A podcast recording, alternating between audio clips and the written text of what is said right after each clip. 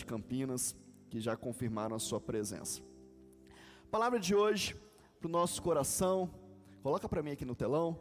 Quero ministrar sobre você algo que Deus tem falado muito comigo. Não falta nada. Nada. Bispo, que, que expressão é essa? Está faltando lá em casa. Será que está? Será que está faltando? Está faltando na igreja, será que está? Será que o que está faltando na igreja foi o que você não trouxe? Você reteve? A pastora Carla pregou lá ontem, lá em Volta Redonda, e uma das frases que mexeu muito comigo foi que muitas mulheres, né, no caso lá, o congresso de mulheres, muitas mulheres estavam retendo o seu vaso de alabastro, o seu dom, a sua preciosidade, aquilo que é mais importante, retendo ao invés de derramar os pés de Jesus. E talvez o que está faltando para mim seja o que você não ministrou na minha vida ainda. Mas eu quero construir algo com você. A gente é filho de Deus, a gente pede tudo para Deus, ou pelo menos deveria pedir. A gente o chama de pai, a gente, né, alguns paizinho, aba pai, aba pai, mas na verdade nós deveríamos continuar chamando-o de pai, mas também tê-lo como nosso pastor. Eu quero falar um pouquinho sobre esse assunto de tê-lo como nosso pastor. Por quê? Não abra ainda sua Bíblia, não. Só a introdução. Salmo 95, verso 7 fala assim: Ele é o nosso Deus, e nós somos povo do seu pasto e ovelhas de suas mãos hoje se ouvirem a sua voz. Nós somos parte do seu pasto, nós somos ovelhas de sua mão. No Salmo 100, verso 3, fala assim: Saibam que o Senhor é Deus, foi Ele quem nos fez e dele somos. Somos o seu povo e rebanho do seu pastoreio. Então nós precisamos ser ovelhas, ovelhas de um pastor, ovelhas do nosso Deus que é o nosso pastor. Jesus vem à terra e ele se faz o sumo sacerdote, o sumo pastor das ovelhas. Agora, a gente tem visto Deus, tem visto Jesus como nosso pastor? Ou essa figura ficou deteriorada? Tem algumas coisas fortes que a gente precisa pensar. Ele é o nosso pai. A religião pegou esse nome e transformou numa, numa, num cargo, numa, em algo que simboliza um status. Padre vem de pai. Então a religiosidade se lançou desse nome e não está errado, é isso mesmo, né? E aí a, a, a, revolução cristã, né? a, o que Lutero veio trazer tira um pouco dessa característica do pai e coloca o pastor como essa figura. Os dois ficaram deteriorados. As duas palavras, porque são homens. Eu sou, o outro também é. E aí nós paramos de apontar para Deus como nosso pai e como nosso pastor. Mas hoje eu quero falar do pastor. Nós temos falado de paternidade, é o assunto que eu mais falo, né? Eu amo paternidade. Mas hoje eu quero falar sobre pastor com você. Como é ser ovelha desse pastor? Um pastor muito conhecido na Bíblia é Davi, né? Davi foi um pastor do rebanho do seu pai, de Jessé. Quando Samuel vai procurá-lo para procurar Jessé para ungir um filho dele, disse que Olha, é, eu vim aqui ungir um, um filho seu, porque Deus falou que um dos seus filhos será rei de Israel. Jessé chama todos os filhos, mas não chama Davi, porque Davi era pastor. Davi já sabia o que era. Davi tinha uma função já específica. Os outros eram guerreiros, eram lutadores, eram soldados, mas Davi era pastor. E passa toda a fileira de filhos de Jessé diante de Samuel, e Deus fala: "Não, não, não, não, não", e acabou a fila. E Samuel vira para Jessé e fala: "Não tem mais ninguém? Será que eu me enganei? Será que Deus não falou comigo?" Fala, "Não, tem mais um. Tem um ruivo lá, tá lá no campo lá pastoreando, chama ele". E quando Davi chega do, do profeta, Deus fala: "É esse. Unge ele rei sobre Israel. Unge o pastor rei em Israel." A figura de Davi aponta para Jesus. Se você for fazer essa ligação, você vai ver que as características de Davi apontam para a figura de Jesus na terra. Mas também não é o assunto de hoje. Eu quero te ajudar a entender quem é o teu pastor. E se você e eu temos vivido como ovelha desse bom pastor. Davi recebe a unção e faz o quê? Volta para o campo. Volta para o campo. Volta a pastoreá-lo. As ovelhas do seu pai. E a gente romantiza a história de Davi, né? Fala, nossa, Davi, um homem segundo o coração de Deus, Davi, o adorador, Davi, o pastorzinho de ovelhas. Nós ouvimos desde da escola dominical, lá com a tia Maria, lá atrás. E a gente vem romantizando a figura. Davi era bravo, querido. Davi matava gigante. Davi perseguia urso e leão. Não, não é simples não. Davi foi o rei que mais conquistou na história do mundo. A ponto de, quando ele tinha o projeto do templo, Deus falar para ele: Não é você que vai construir, porque tem muito sangue nas tuas mãos. Não, Davi não é esse carinha, chuchuzinho, não. Davi era um guerreiro, mas também era um pastor. Davi era um valente, mas também era um adorador. Deixa eu te contar um segredo: Davi errou, mas foi considerado um homem segundo o coração de Deus. Isso fica mais para o final. Abra sua Bíblia no salmo menos conhecido da Bíblia. Salmo 23, abre aí. Quem sabe o Salmo 23 de cor aí? Dá um glória aí. Que bom, glória a Deus. Na minha época de criança, nas maratonas bíblicas, tinha que decorar salmo, mas não podia o Salmo 23. Salmo 23 não valia mais, né? Todo mundo sabia. Tem muito tempo isso não, gente. Foi logo ali. Vamos lá. O Senhor é meu pastor, nada me faltará. Ele me faz repousar em passos verdejantes. Leva-me para junto das águas de descanso. Refrigera a alma guia-me pelas veredas da justiça por amor do seu nome. Ainda que eu ande pelo vale da sombra da morte, não temerei mal nenhum, porque tu estás comigo. O teu bordão e o teu cajado me consolam. Preparas-me uma mesa na presença dos meus adversários. Unge a minha cabeça com óleo, meu cálice transborda. Bondade e misericórdia certamente me seguirão todos os dias da minha vida, e habitarei na casa do Senhor para todo o sempre. Que salmo lindo! Que salmo poético, que salmo, né? Tantas pessoas, é, salmo é música, né? Mas no nosso tempo muitas pessoas musicaram esse salmo, colocaram melodia nele, e ele é tão gostoso de cantar. Mas deixa eu te falar uma coisa: esse salmo foi gerado por Davi quando ele estava cercado por um rei inimigo. Esse salmo não foi gerado quando Davi estava na rede Senhor é o meu pastor. Ah, abastado estou, nada me faltará. Não, ele estava cercado pelos inimigos. E sabe o que vem na cabeça de Davi? Vem a identidade dele. Davi entendia de ser pastor. E ele declara: Sabe quem é pastor mesmo? O Senhor é o meu pastor nada me faltará. Eu sei que eu estou num dia difícil.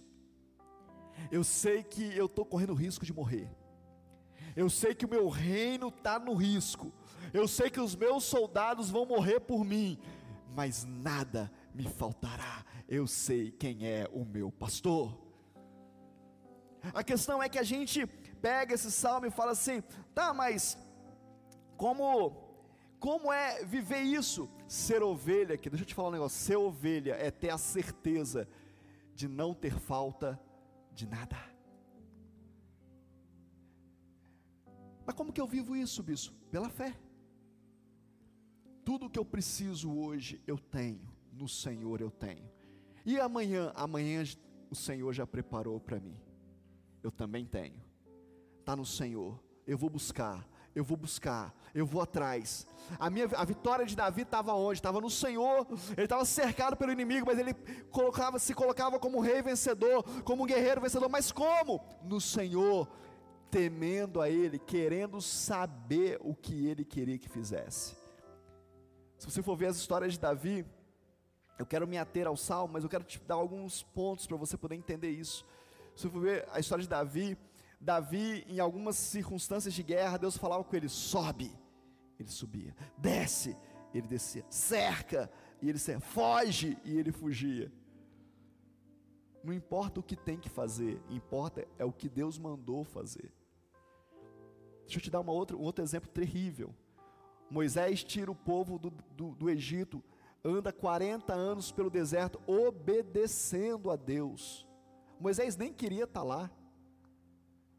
Moisés nem queria fazer essa, essa missão.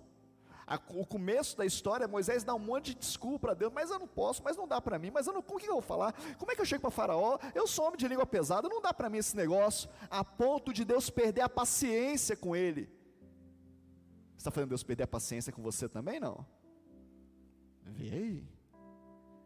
Mas ele foi, obedeceu, 39 anos obedecendo.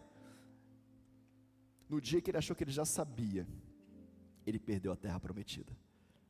Fala com a rocha, Moisés. É assim que faz sair água da rocha. É assim que faz. E sabe qual é o problema disso? É que saiu água. Tem coisa que a gente está fazendo errado e está dando certo. E a gente está achando que está agradando a Deus. Não está agradando a Deus, não. É por amor às pessoas que Deus faz. Ele mesmo perdeu a terra prometida. Quando Davi um dia achou que já sabia, não, não, está feito. Quem, quem, qual que é a guerra de, dessa semana? A gente vai guerrear contra quem? Secretário do reino. Quem que a gente vai, qual terra que a gente vai conquistar? Ah, é a terra, ah não, essa aí está tranquilo, vou ficar em casa. Caiu em adultério, desgraçou a família, arrebentou com tudo. Eu já sei. Não, isso eu sei fazer. É um problema. O pastor, ele guia as ovelhas. Dizem os estudiosos que ovelha é um bicho burro. O animal ovelha é um bicho burro. Precisa de ser guiado. Mas é extremamente fiel ao seu pastor. Quando o seu pastor grita o nome, chama por ela, ela vai atrás porque ela conhece a voz do seu pastor. Como é que está o seu pastoreio em Jesus? Versículo 2 fala o seguinte: ó, Ele me faz repousar em verdes pastos, verdejantes leva-me para junto das águas de descanso. Não vai te faltar repouso. Você pode dar um glória a Deus aí ou não? Pastor, eu estou cansado. A culpa é sua. Organiza a sua agenda. Organiza os teus horários. Que isso, pastor? É? Me perdoa. Você acha que Deus vai organizar a sua agenda? Não vai, querido. Não vai.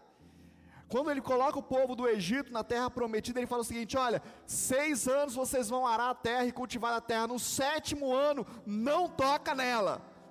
Organiza. Seis dias vocês vão trabalhar na terra, um dia vocês vão descansar. Tem gente que acha, falei de manhã sobre isso em outra palavra. Tem gente que acha que trabalho é amaldiçoado. Não, Adão pecou lá, Aí Deus falou com ele: do suor do teu rosto você vai comer. Trabalho é, é, é castigo. Não, querido. Trabalho é castigo. Deus nunca falou para Adão ficar à toa. Deus mandou ele cultivar a terra, mandou ele encher a terra. Filho, dá trabalho. Dá trabalho não. Mandou encher a terra. Mandou ele colher, mandou ele dar nome para as coisas. Organizar tudo. Trabalhando antes de pecar. Antes de pecar. Não foi depois que pecou. Antes de pecar. Mas agora o pecado traz desgaste para o corpo traz cansaço. Ah, agora eu entendi. Por isso que eu vivo cansado. Foi o raio do Adão lá. Desgraçou a minha vida. Não, mas ele deu um jeito. Ele mandou você descansar no sétimo dia. Ele mandou você descansar no sétimo ano. Quem se organiza para descansar é você, não é Deus. Olha para o seu irmão assim, com aquela carinha de sorriso, de canto de boca, e fala para ele: dá seu jeito, querido. É contigo esse negócio. É. Quem quer colocar a culpa em Deus? Deus, eu não estou aguentando mais. O que, que ele fala aqui? Repouso em pastos verdejantes. Está prontinho para você. Feche os seus olhos e vê os pastos verdejantes do descanso que Deus tem para você. Aquela brisa suave na beirada da praia, aquela rede balançando, tá vendo aí? Já está pronto. Para chegar lá é contigo. Resolve aí. Já existe. Já existe, já está lá. Ele já preparou. O que mais? Olha só, olha só, deixa eu te falar um negócio. Repouso, repouso é estar livre das tensões. O salmista está falando que os, o meu pastor, o meu pastor, ele preparou um lugar onde eu me repouso, onde eu fico livre das tensões. Quem está deitando, não precisa levantar a mão não, deixa só eu confessar meu pecado. Quem está deitando na cama e não consegue dormir direito porque está tenso? Tem um lugar de repouso para você. A Bíblia que diz: busca nele, clama a Ele. O que, que é descanso? Descanso é relaxar de um esforço físico. Trabalhou muito, você merece descansar. Fez muito, você descansar vem depois de trabalho. Dizem o pessoal aí antigo que o único lugar que vem antes é no dicionário, né? Mas descanso vem depois do trabalho. Então trabalhe e descansa, não tem problema nenhum em descansar. Mas ele tem descanso e repouso para você. Tem pasto e água. Olha o que o Espírito de Deus falou comigo. Eu tenho alimento para você, Paulo, e tenho unção para você. A água fala de unção. Eu vou te sustentar materialmente e espiritualmente. O meu pastor tem isso para mim. O, o seu também tem. E você precisa lançar a mão disso. É um salmo tão conhecido, a gente sabe de cor. Tem conhecimento, falta colocar em prática. Ai, pastor, eu estou tão cansado hoje, pastor, eu estou tão cansado hoje. Mas a tua palavra diz que o Senhor tem descanso e repouso para mim. Prepara o meu repouso. Prepara o meu repouso, eu preciso repousar. Espírito Santo de Deus, gera em mim, ministra repouso em mim hoje. Comece a experimentar do que o pastor preparou para você, querido. Comece a experimentar de verdade de uma palavra de Deus para sua vida. Eu não estou falando nada que não esteja na Bíblia, que você carrega no seu celular, na sua casa. Verso 3: refrigera a alma, guia-me pelas veredas da justiça, por amor ao teu nome. Não vai faltar refrigério para você. Sabe, naqueles dias encalorados, não do calor de Timóteo, mas com as emoções encaloradas, sabe? Com as tensões acaloradas, com a família acalorada, com as decisões acaloradas, Ele traz refrigério para você, refrigério para a alma, refrigera a minha alma, Jesus. Refrigera minha alma, Senhor, meu pastor, Ele vai trazer justiça, a palavra de Deus fala que a nossa justiça é como trapo de imundícia, não vale para nada. A justiça do Brasil está chegando lá também, mas enfim, é outro papo. Agora a gente precisa estar conectado com a justiça de Deus. O que o Senhor tem de justiça para nós? Ele é a minha justiça. Ele me justifica diante dos homens. Agora, se eu esperar nele, isso acontece, mas se eu esperar em mim, o problema é que a gente só busca a justiça de Deus no último momento, quando está tudo errado, quando não tem mais jeito para nada, quando a coisa, a vaca foi para o brejo. A gente quer saber onde tem a consagração da igreja, onde tem o culto de oração, onde tem a irmãzinha do coque que ora. Porque eu preciso de Deus. Não, a gente já precisava de Deus antes. A gente só não assumiu isso a justiça vem dele. Versículo 4: Ainda que eu ande pelo vale da sombra da morte, não temerei mal nenhum, porque tu estás comigo. O teu bordão e o teu cajado me consolam. Deixa eu te falar, nem dias difíceis vão faltar para você. Se você quiser lançar um tá amarrado aí, você fica à vontade. Mas é o que diz a palavra. Vai ter dias de vale da sombra da morte. Vão ter dias que você fala assim: hoje eu não aguento mais, hoje eu vou morrer. Vão ter dias de luto, e a palavra de Deus fala que existe mais sabedoria na casa do luto do que na casa da festa. Vão ter dias que você vai perder, vão ter perdas irreparáveis, irreparáveis, pastor, é irreparáveis. Tem perdas na nossa vida que são irreparáveis. Não tem reparação. Perdeu, perdeu, acabou. E o que, que eu faço nesse dia? Eu busco o meu pastor, o meu sumo pastor. O dia mais difícil da minha vida até hoje foi no dia que eu perdi meu pai. Eu estava aqui, em Timóteo. E quando a notícia chegou nos meus ouvidos, a primeira coisa que eu falei, os meus filhos chorando, a minha esposa chorando, eu falei: eu preciso de cinco minutos. Eu saí de perto deles, me joguei em cima da minha cama, de joelho, fechei a porta do meu quarto. Falei: Senhor, eu preciso de Ti. O Senhor é o meu pastor. Eu sei que eu nunca vou sentir essa dor mais, mas essa dor está em mim agora. Eu preciso de Ti. E sabe o que o pastor faz, querido? pastor ele guia no vale da sombra da morte. Estava tendo encontro, pré-encontro aqui na igreja. E eu saí do quarto, a pastora Carla disse para mim: O que a gente vai fazer, Paulo? A gente não vai fazer nada. A gente vai preparar a mala, as roupas, entrar no carro e vamos embora. Mas tem que avisar alguém, a gente vai avisar no caminho. Não vamos interromper o que Deus está fazendo no pré-encontro. Nós entramos no carro e fomos. E aí, quando deu 9h15, nós avisamos a igreja aconteceu isso, nós já estamos na estrada. Alguns discípulos meus, pastor Eber, tá desde dessa época, disseram: "Não, nós vamos para aí e tal". Eu falei: "Nós vocês não vão para lugar nenhum. Não tem nada a se fazer aqui. Vocês vão cuidar da igreja. Cuida da igreja aí. Trabalha a igreja. Cuida das pessoas. Por quê? Porque no vale da sombra da morte, o pastor nos guia. Jesus quer te guiar nos teus dias difíceis. Para que desespero? Para que gritaria? Para que cada um reage de um jeito? Eu sei disso. Mas Ele quer te guiar.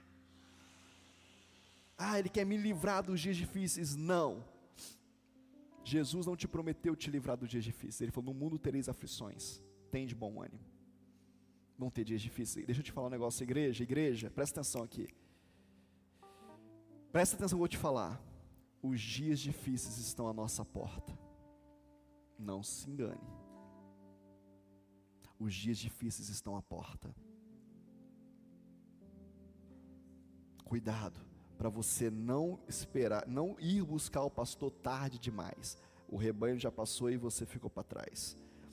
Nesses dias não vai faltar companhia do bom pastor. Não vai faltar.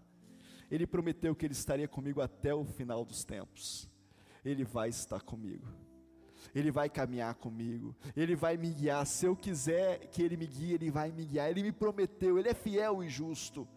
Nos dias difíceis, Ele vai me guiar, Ele vai me trazer companhia, Ele vai trazer autoridade. O cajado fala de autoridade.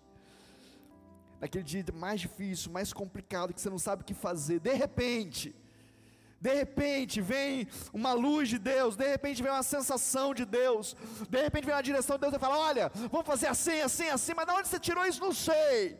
O cajado do bom pastor está aqui, a autoridade dele está aqui, e nós vamos vencer assim. Eu preciso lançar mão disso, do Salmo 23, querido. Que você está careca, careca estou eu, né? Você está cansado de saber Salmo 23. Preparas-me uma mesa, verso 5, na presença dos meus adversários. Unges a minha cabeça com óleo e o meu cálice transborda. Deixa eu te dar uma notícia ruim. Vão ter adversários na caminhada. Você quer conquistar? Vai ter adversário. Você quer crescer? Vai ter gente para te impedir. Você quer fazer o que Deus mandou você fazer, vai ter impedimento, vai ter adversário. Não tem jeito de viver sem adversário, querido. Mas na presença dos teus adversários, pessoas contrárias àquilo que Deus quer fazer na sua vida, Ele vai preparar uma mesa, e nessa mesa Ele vai te ungir com óleo. Você quer ser ungido com óleo? É ser separado, é ser resgatado no meio para aquilo que Deus quer que seja feito. E sabe o que mais que vai ter nessa mesa? Vai ter vinho, vai ter alegria, vai ter contentamento no Senhor, e é Ele que prepara essa mesa para nós. Não sou eu que vou fazendo do meu jeito, é o pastor, é o sumo pastor, é o meu pastor que vai preparar uma mesa com óleo e com vinho, com unção e com alegria. Ai, pastor, não estou aguentando mais. Estou aguentando mais aquele trabalho, pastor. Todo mundo me persegue. Preparas uma mesa. Ai, pastor, estou aguentando mais a minha família. Preparas uma mesa se apresente, se exponha ao agir de Deus, queira deixar Ele te usar. Eu me lembro de um, de um jovem que aceitou Jesus comigo, e a família toda muito difícil, e ele estava muito apaixonado por Jesus, sabe aquele onde abundou o pecado, superabundou a graça, sabe aquele tipo assim? Ele era terrível, mas quando ele se converteu, ele se converteu mesmo. E ele estava apaixonado por Jesus, ele queria Jesus o tempo todo. Ele me perguntava tudo toda hora. E aí chegou o Natal, e a, a família dele era, era, era separada entre judeus convertidos e católicos. E ele era o único evangélico da família. E ele falou assim: Paulo, como é que eu faço para fazer um Natal na minha família? Eu falei: Jesus amado. Na minha família tem de tudo, Paulo. Tem presépio e tem também um negócio lá judaico e eles não creem que foi Jesus. E, e aí uma brigaiada lá. O que, que eu faço? Eu falei, não sei. Mas ele estava tão cheio de Jesus, eu falei com ele assim: vamos fazer o seguinte, eu vou orar com você. E você vai para o Natal da sua família, esperando que o Espírito Santo fale com você. Mas como é que é isso? Você vai experimentar dessa vez. E aí eu fui orando com ele todos os dias. E chegou o dia 25, dia 24, dia 25, na ceia de Natal. Ele falou que ele foi tomado de uma força que ele não sabia o que, que era. E ele falou de Jesus para a família toda. E todos ficaram quietos ouvindo sobre Jesus. E no final ele orou por todo mundo. E no final teve choro. E no final quem era brigado se perdoou. E no final o Espírito Santo de Deus fez uma grande obra naquele lugar. Por quê? Porque confiou no pastor, no pastor, no sumo pastor. A gente quer fazer do nosso jeito. Não, agora eu já sei, agora eu já aprendi. Vou lutar com esse adversário aqui, vou fazer do meu jeito, vou enfrentar ele, vou denunciar ele. Vou... Nada, vai nada. Faz isso não. Ora por ele. Deixa o Espírito Santo de Deus agir. Serve a ele serve os teus inimigos. Você vai ver como é que isso traz uma algo muito precioso do céu na sua vida. Versículo 6: Bondade e misericórdia certamente me seguirão todos os dias da minha vida, e habitarei na casa do Senhor para todo o sempre. Não vai te faltar bondade, não vai te faltar misericórdia, que é a causa de não sermos consumidos. Não vai te faltar. Não vai te faltar, fica tranquilo não vai te faltar continuidade. Hoje de manhã, no estudo da manhã, eu falei sobre isso, sobre a necessidade da continuidade. Nós vivemos o que alguém lá atrás semeou. Você não, você não é avulso na terra. Você pode até achar que você é bom demais, que você é o supra-sumo do. Não. Se não fosse o seu pai e a sua mãe, talvez aquele casal que você rejeita, que você não gosta, que você acha que te feriu, que você acha que deveria ter feito algo com você que não fez, ou então você acha que é maravilhoso, mas se não fosse eles, você não estaria aqui. Então nós somos a continuidade. E nós precisamos também dar continuidade. Precisamos continuar. E aqui fala que eu habitarei na casa do Senhor para todo o sempre. Mas Davi habitou na casa do Senhor para todo sempre? Não. Davi está na glória hoje. Amém ou não? Mas olha na genealogia lá. Para onde que ele aponta? Para Jesus. E onde nós estamos hoje? Cultuando Jesus. Para todo sempre. Para todo sempre. Para todo sempre, não vai te faltar continuidade, Deus vai te dar graça para você continuar aquilo que Ele colocou na sua mão, para que outros possam continuar, não vai faltar comunhão e serviço, na casa do Senhor. Tem que ter comunhão, comunhão entre os irmãos, um ministrando a vida do outro, um ajudando a necessidade do outro, um ensinando para o outro.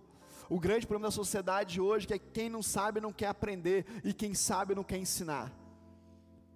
Fica cada um no seu mundinho, cada um vivendo as suas coisinhas. E a palavra de Deus não, não ensina isso. Os homens que não leem a Bíblia, que não oram, que não temem a Deus, já entenderam que quando eles semeiam na vida do outro, eles vão multiplicar muito mais. Mas o crente, por causa do seu orgulho, do nariz em pé, pela esperança da salvação, do escapismo, e quando Jesus voltar eu vou embora e largo tudo aqui. Não olha para o lado e abençoa o irmão. Ou se olha, olha como se fosse o solucionador de todos os problemas. Não, eu sei, só conseguiu porque eu fiz. Que você o que, rapaz? Se um mosquitinho da dengue te der uma picadinha, você fica igual um trapo na cama, serve para nada e fica achando que é muita coisa. Não é nada. A gente é o que, gente? Um vírusinho. Rebenta com a gente, uma gripezinha. Deixa nosso corpo febril, morto. Ai, tô, foi um homem então, né? Eu que o diga. Posso sentir a dor que tiver, querido, mas não, não, não põe 37,2 não. 37,2 no termômetro, se eu ver então, aí acabou, aí eu viro um trapo. Não suporto febre. Não sou nada, sou um trapinho, um sopro de Deus, uma fumaça que passa. Pela misericórdia dele, quem te ministra alguma pessoa, quem te ora por alguém, Deus cura, Deus faz a obra dele, só pela misericórdia dele. Salmo de Davi, escrito num dia difícil, onde estava cercado por um inimigo. Salmo de Davi, onde ele se lembra do pastor, ele sabe como funciona. Mesmo o rei não deixou de ser ovelha do bom pastor. Muitos, quando alcançam algo, deixam o bom pastor. Muitos, quando alcançam um título, uma renda, um casamento, uma família bem estruturada, ah, não preciso mais disso. O rei Davi continuou servindo ao seu pastor. E aí você pode perguntar para mim assim, bispo, e hoje? Abra sua Bíblia comigo para a gente terminar. Evangelho de João, capítulo 21.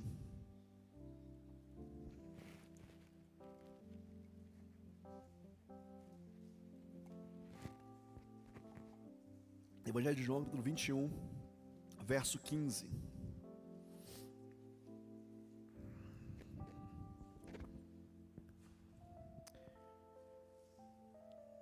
Diz assim: Depois de terem comido, Jesus perguntou a Simão Pedro: Simão, filho de João, você me ama mais do que estes? Outros me amam?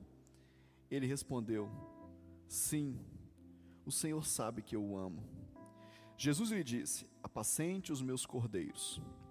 Jesus perguntou pela segunda vez: Simão, filho de João, você me ama? Ele respondeu: Sim, Senhor. O Senhor sabe que eu amo. Jesus lhe disse: Pastorei as minhas ovelhas. Pela terceira vez, Jesus lhe perguntou: Simão, filho de João, você me ama? Pedro ficou triste por Jesus ter perguntado pela terceira vez: Você me ama?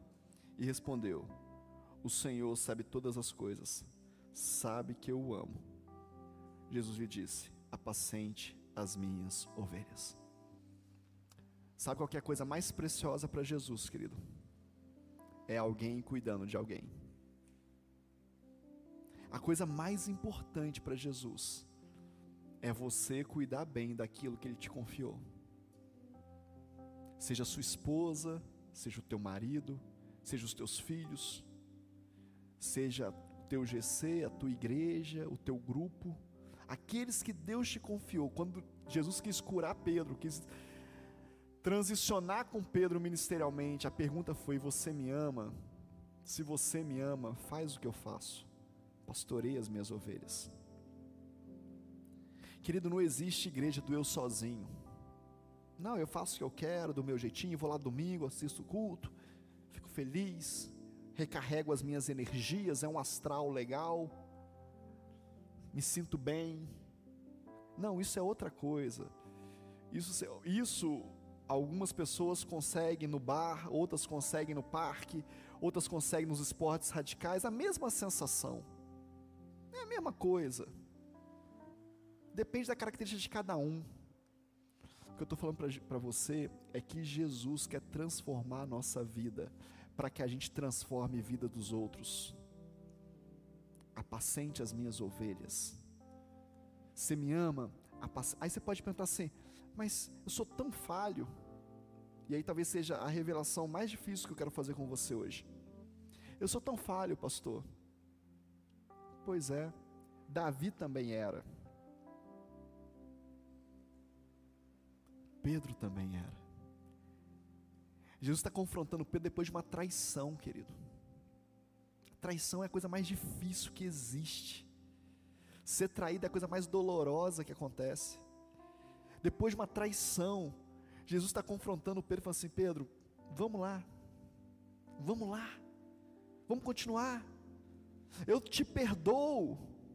O problema é que a gente precisa se perdoar também.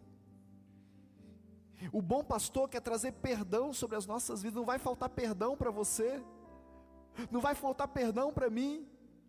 Ah, mas eu errei, mas Ele te perdoa. E Ele vai colocar pessoas perto de você que também te perdoam, que também te aceitam. Ele vai gerar uma mesa de aceitação para você, para mim, só que isso não pode ser uma desculpa de eu não fazer o que Deus está mandando eu fazer. Deus usa os imperfeitos, Deus usa aqueles que erraram. Deus quer usar a igreja dele, a igreja dele é feita de pessoas imperfeitas. Jesus disse: Eu vim para os doentes, os sãos não precisam. Então, se você está aqui hoje, eu parto do princípio que você tem uma falha. E você pode partir do princípio que eu também tenho. Ele veio para a gente. O pastor veio para a gente, ele desceu do céu, se tornou pastor de ovelhas para a gente, agora está curando Pedro, um cara difícil, mas ele está curando e dizendo: apacente as minhas ovelhas, Pedrão. Eu não sei quem vai ser na sua igreja, não, que isso é muito difícil, mas apacente as minhas ovelhas. Deve ter gente que precisa de um Pedro na vida, deve ter gente que precisa de um João na vida, deve ter gente que precisa de um Paulo na vida, deve ter para todo mundo. Apacente as minhas ovelhas. Tem gente morrendo lá fora porque você não assumiu o teu cajado de pastor. Você disse que você tem o Espírito Santo de Deus, que você é crente em Jesus, que ele mas e aí? Assume o seu lugar. Ah, mas eu não tenho um chamado pastoral. Eu não estou dizendo para você ser pastor de culto, pastor de igreja. Seja pastor onde Deus te colocou. Seja pastor da sua casa, da tua família. Seja pastor, assuma esse negócio e para de dar desculpa. Ah, mas é porque eu não sou perfeito. Ninguém é. Mas Ele pode nos transformar. Ele pode nos melhorar a cada dia. Homens falhos podem se tornar pastores a serviço de, do sumo pastor. Mulheres falhas podem se tornar pastoras a serviço do sumo pastor. Precisa se colocar à disposição do Senhor. A gente coloca tantas coisas, querido a gente coloca tantas regras para tudo. A gente coloca tantas condições para se sentar na mesa. E, e, sabe qual é o problema? Deixa eu fazer um parênteses rapidinho aqui. O problema é que a gente sempre acusa o outro daquilo que nos sobra. Se eu não tenho problema com mentira, o que, que eu faço? Nossa, tem muito mentiroso na igreja, né? Pessoas mentem, porque eu não tenho problema com mentira. Então eu se eu não tenho problema com pornografia, eu falo, meu Deus, como pode? As pessoas ainda caírem na pornografia, porque me sobra, eu aponto que falta no outro. Mas deixa eu te falar, aquilo que você foi curado, Deus te curou para você curar outros. Aonde foi a tua fraqueza, vai ser a cicatriz que vai apontar para a solução da vida dos outros. Por que eu falo de paternidade? Porque Jesus curou a minha paternidade. Por que, que, eu falo de reino? Porque eu precisei entender o que, que era reino. Eu fui, eu fui arregimentado pelo socialismo um dia. Eu fui arregimentado por uma ideologia um dia na minha adolescência, dentro da igreja. mas o Senhor me trouxe uma revelação de reino de Deus, então eu fui curado disso, então eu posso falar de reino. Aquilo que foi a sua queda vai ser a cicatriz da cura dos outros. É isso mesmo. Então para de ficar olhando para o seu problema e veja isso uma solução para os outros. Ele quer usar você, se você entender que Ele é sumo pastor da sua vida. Quantas ovelhas do sumo pastor nós temos aqui hoje? Quantos reis, ovelhas nós temos aqui hoje? Quantos guerreiros, ovelhas nós temos aqui hoje? Quantos sacerdotes, ovelhas nós temos aqui hoje? Quantas esposas, ovelhas nós temos aqui hoje? Quantos maridos, ovelhas nós temos aqui hoje? Essa é a pergunta. Independente da posição que Deus te colocou, nunca deixe de ser ovelha. Independente de onde Deus vai te colocar, não deixe de ser ovelha. Independente do que aconteça na sua vida, o tamanho da sua dor, não deixa de ser ovelha. Independente do dia difícil que você estiver passando, não deixe de ser ovelha. Queria orar com você. Queria ministrar sobre a sua vida.